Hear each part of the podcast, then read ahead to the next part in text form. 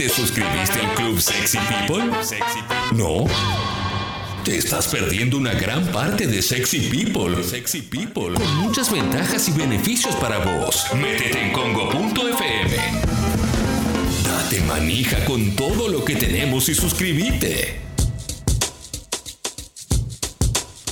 1107.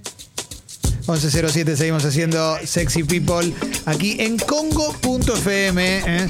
Estamos, se está conectando el querido Hernán Ferreiros, se está conectando el querido Hernán Ferreiros para hacer la columna de cine y, series. En un ratito vamos a tener una entrevista también, en un ratito vamos a tener una entrevista muy linda, muy interesante, ¿eh? más cerca de las once y media, ¿eh?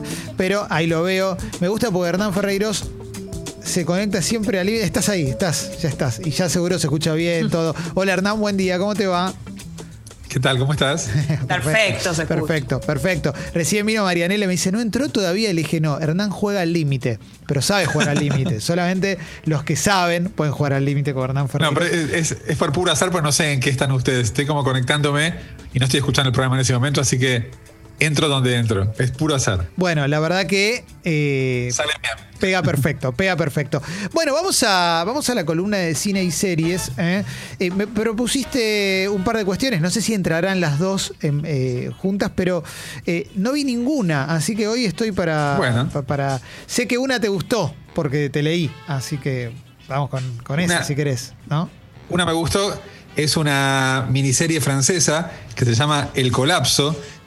Fue una serie realizada en Francia en 2019 y trata sobre el fin de la civilización industrial.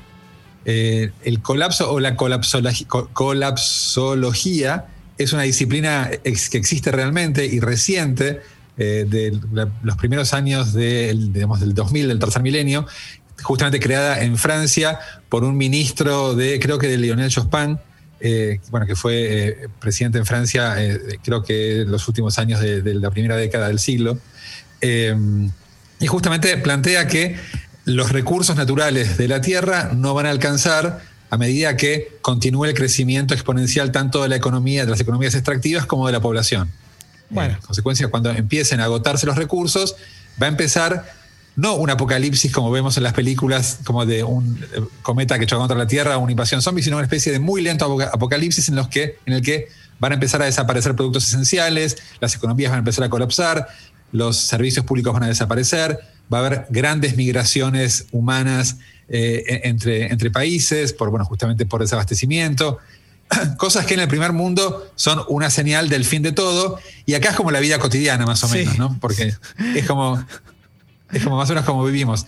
En eso la, serie y la idea, me parece también de la colapsología, es un poco eurocéntrica, si querés, o centrada en el primer mundo, porque en nuestro planeta hay millones de personas que desde siempre viven exactamente en esas condiciones, ¿no? sin los medios básicos para vivir, sin servicios eh, esenciales y todo lo demás que supone esta gente dejará de existir cuando lleguemos al punto que nuestro planeta no pueda más eh, eh, sostener nuestra forma de vida. Sí, como que esa idea de, apocalipsis o de colapso es que finalmente nos toque a nosotros, ¿no? Que lo más parecido es viene a ser esta pandemia, porque cuando, no sé, estaban los brotes de Hezbollah eh, de Hezbollah, de ébola.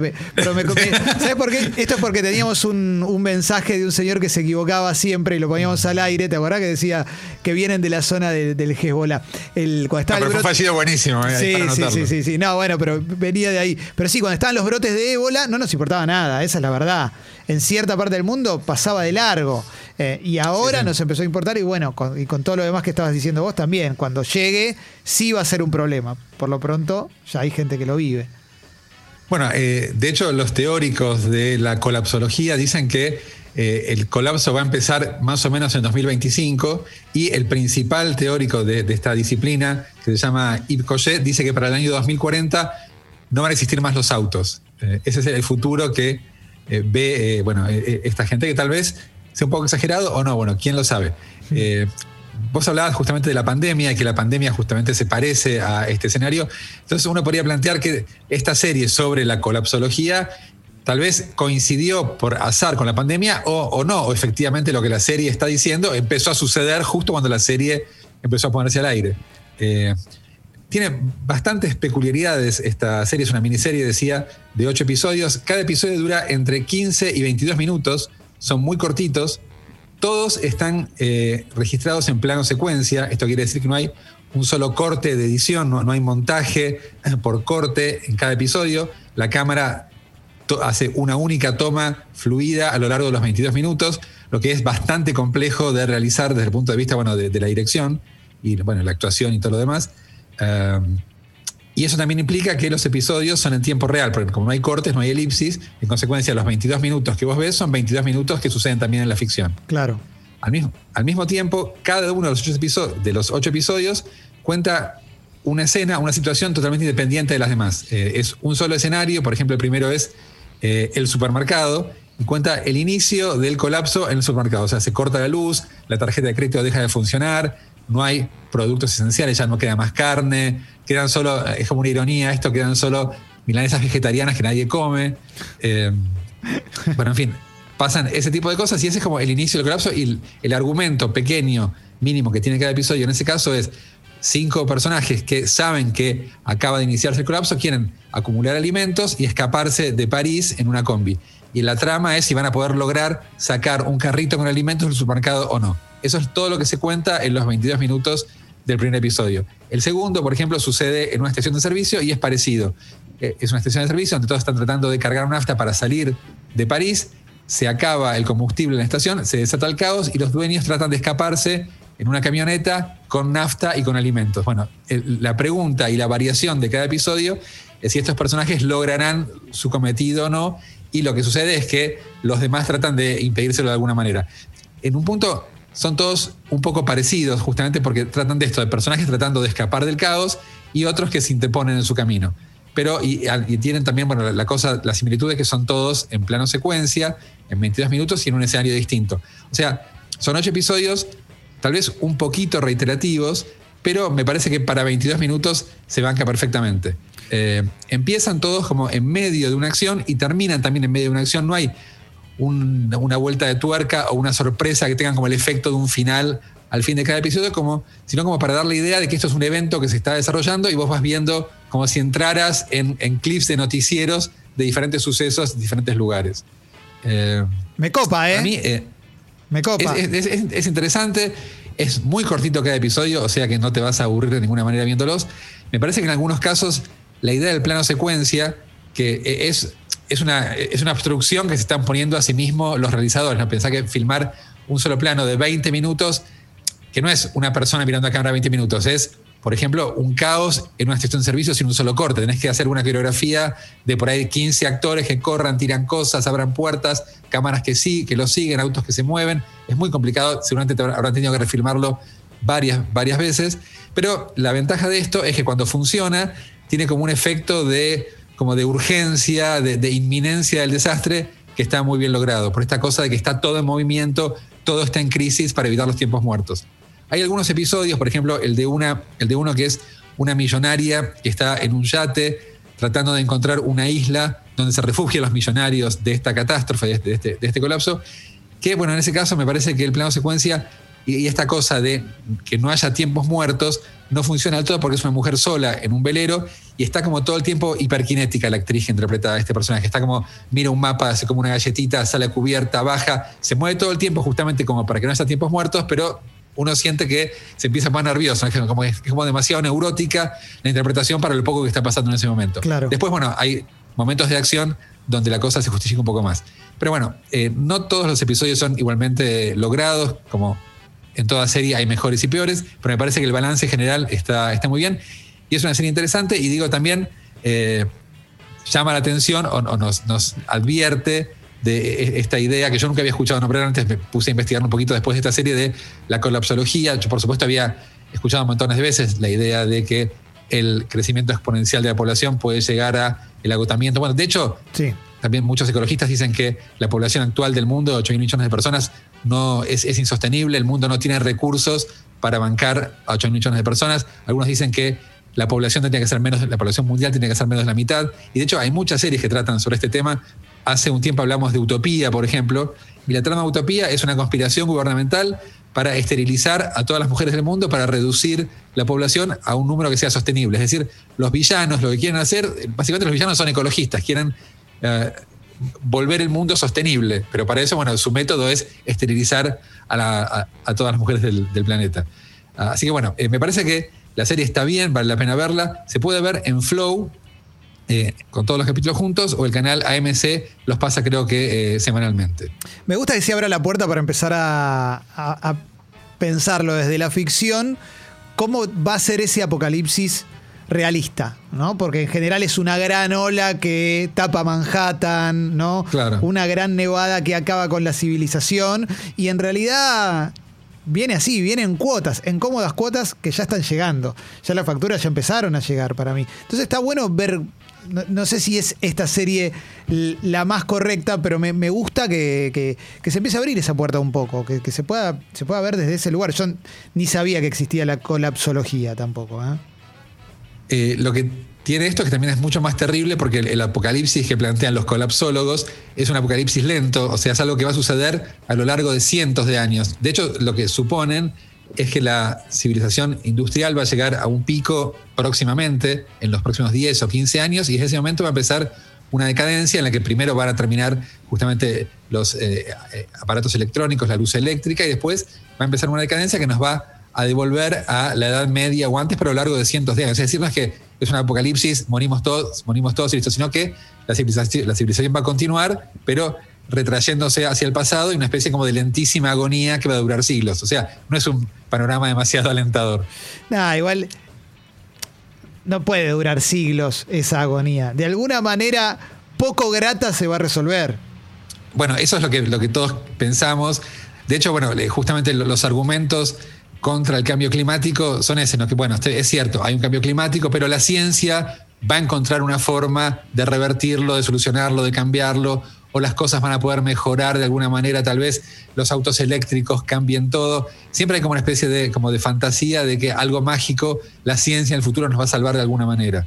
¿no? Lo mismo con los recursos naturales, con la alimentación. De hecho, ya se está hablando, algunas personas hablan de eh, las amebas, ¿no? hablan de las propiedades proteicas de las medusas en el mar. De hecho, hubo un informe del CONICET hace unas semanas que fue como comentado en Twitter por esto, porque bueno, eh, la, cosa de que el gobierno hacía propagandas con comer asado y ahora el CONICET habla de comer amebas, había como muchas ironías al respecto.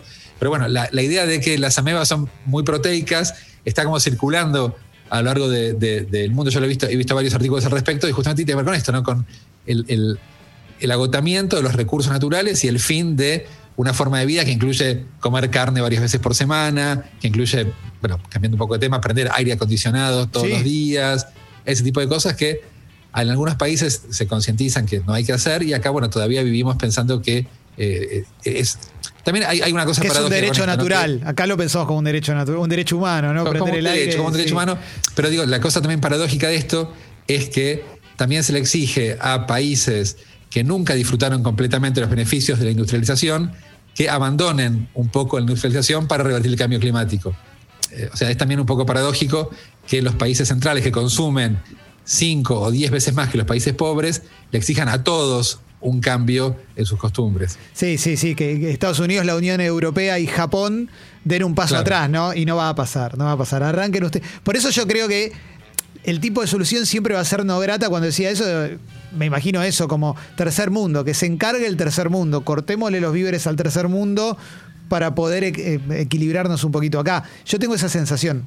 Eh, cuando digo acá, digo que es lo que dirían en Estados Unidos. Allá, sí sí, sí Bueno, la serie no habla de nada que suceda fuera de Francia, pero uno puede pensar que, por lo menos metafóricamente, se refiere a eh, las desigualdades en el mundo porque hay un par de capítulos centrados en millonarios y los millonarios básicamente sobreviven al colapso. Eh, no voy a decir exactamente cómo, pero tienen los recursos y los privilegios para sobrevivir, mientras que los que se quedan en la calle desesperados son las personas de clase media o los pobres. Y es probable que eh, en el caso de un colapso global de este tipo, los que menos lo sufran sean los países que lo provocaron, es decir, los que más consumen, probablemente Estados Unidos, Europa, Japón, sean los que menos sufran un colapso global comparados con el tercer mundo, con África, con nosotros. Bueno, uno asume que estos países son los que también contribuyeron en mayor medida para que se desate una pandemia.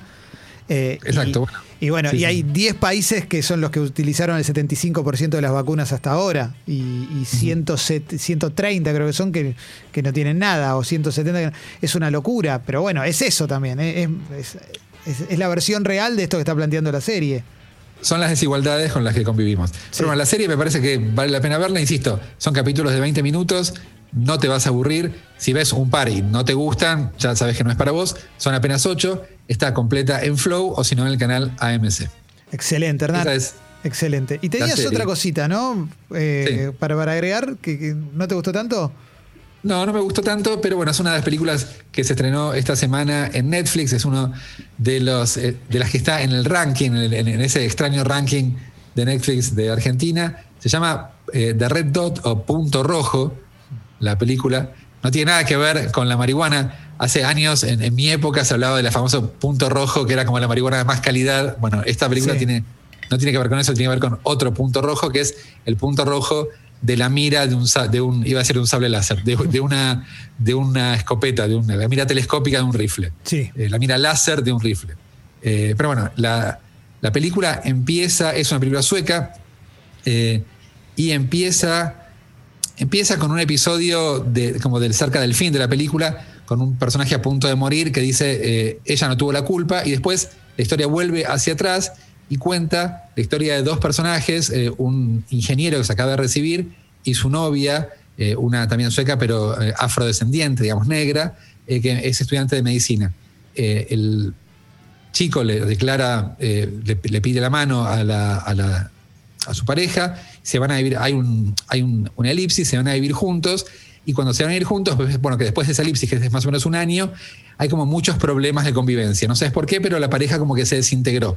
Entonces, para recuperar la relación, el personaje, este chico del ingeniero, le propone a su novia irse eh, con una carpa a ver la aurora boreal, a una especie de, de tundra helada, a ver la aurora boreal. En ese viaje se cruzan con dos personajes que en una película norteamericana serían como, como hillbillies. De hecho, eh, la película es bastante, tiene mucho en común con una película de los años 70 llamada Deliverance, no sé si te acordás, o eh, La violencia está en nosotros, creo que se llamó sí. acá, con Bart Reynolds y John Boyd.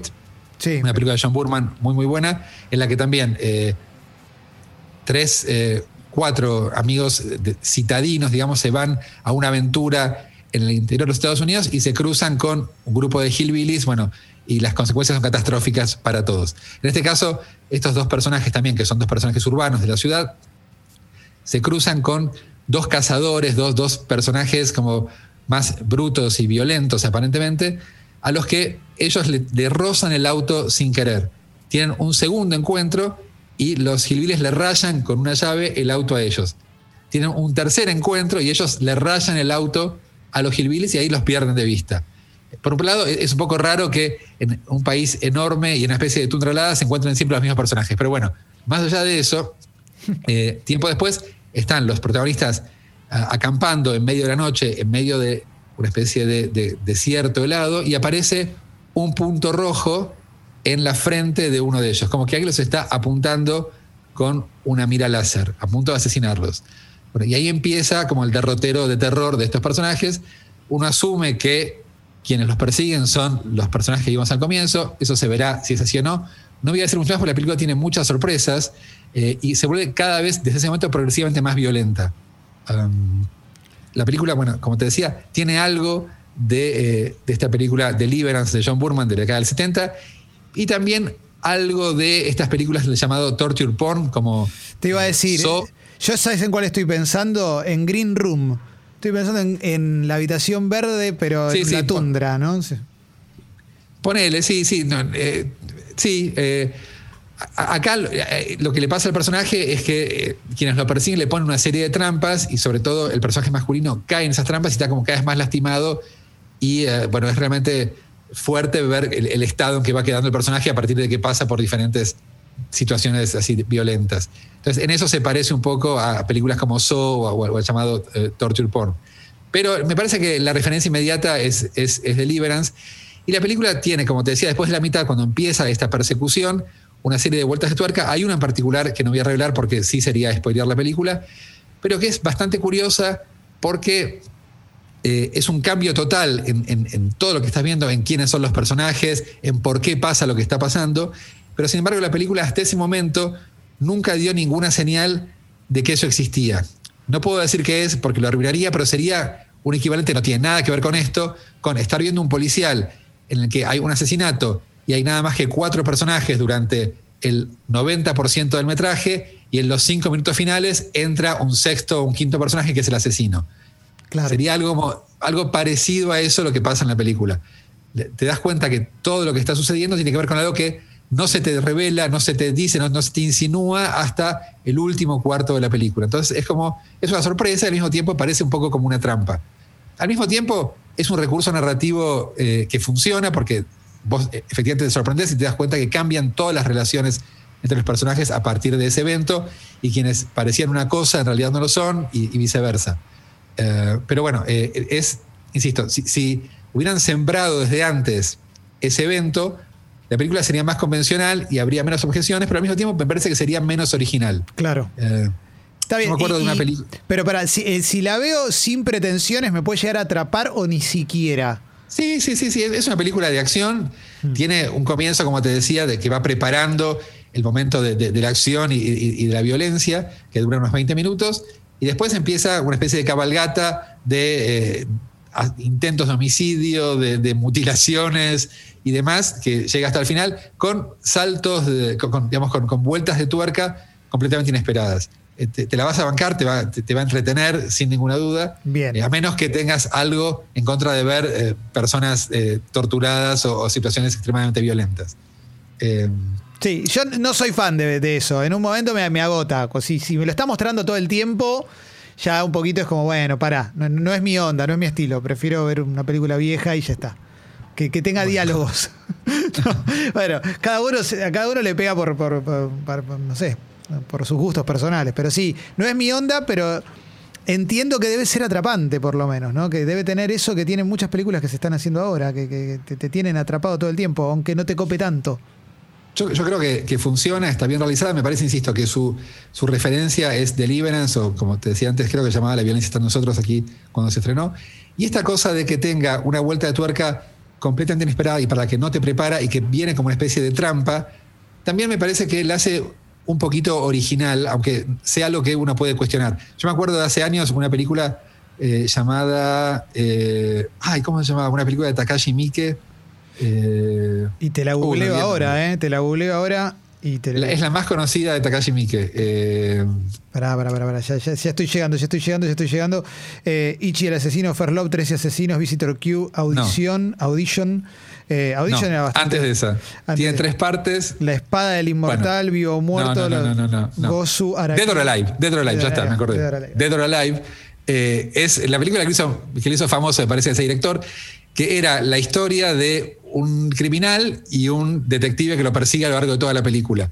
Eh, es completamente excesiva la película, hay, violaciones, en un momento un personaje toma cocaína y no es que toma una raya de cocaína, sino que toma una especie de, mesa de restaurante como de, 10 metros, de, donde hay una raya como que tiene, no sé, como si fuera la, raya de tránsito de una calle, se toma e, esa raya de cocaína. Es todo como con ese nivel de exceso la película, pero es un policial en el que un detective persigue a un delincuente.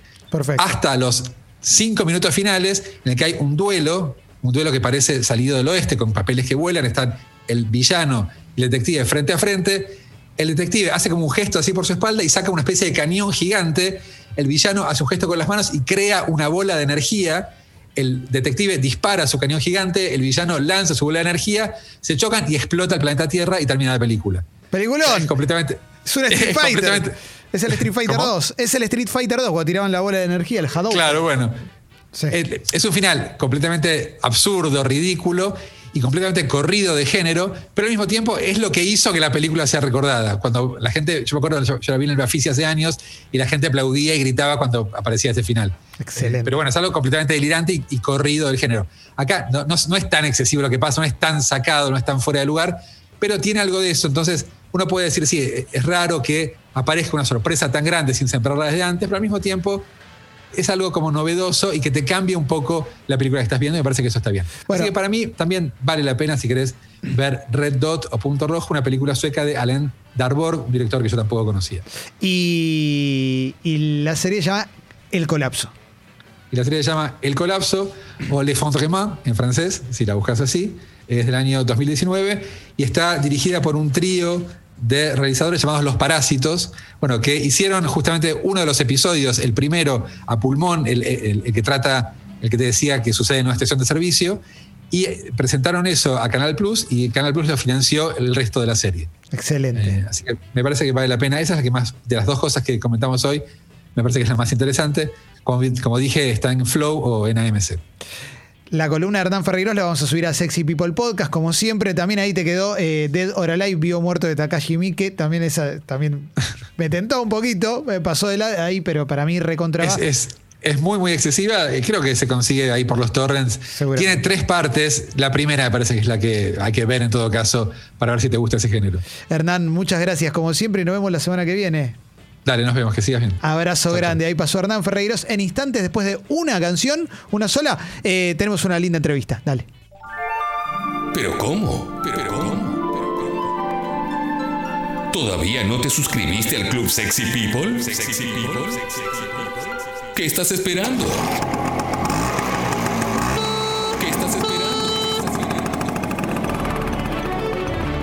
Metete en congo.fm, mira todos los beneficios que tiene ser parte del club y suscríbete ahí mismo.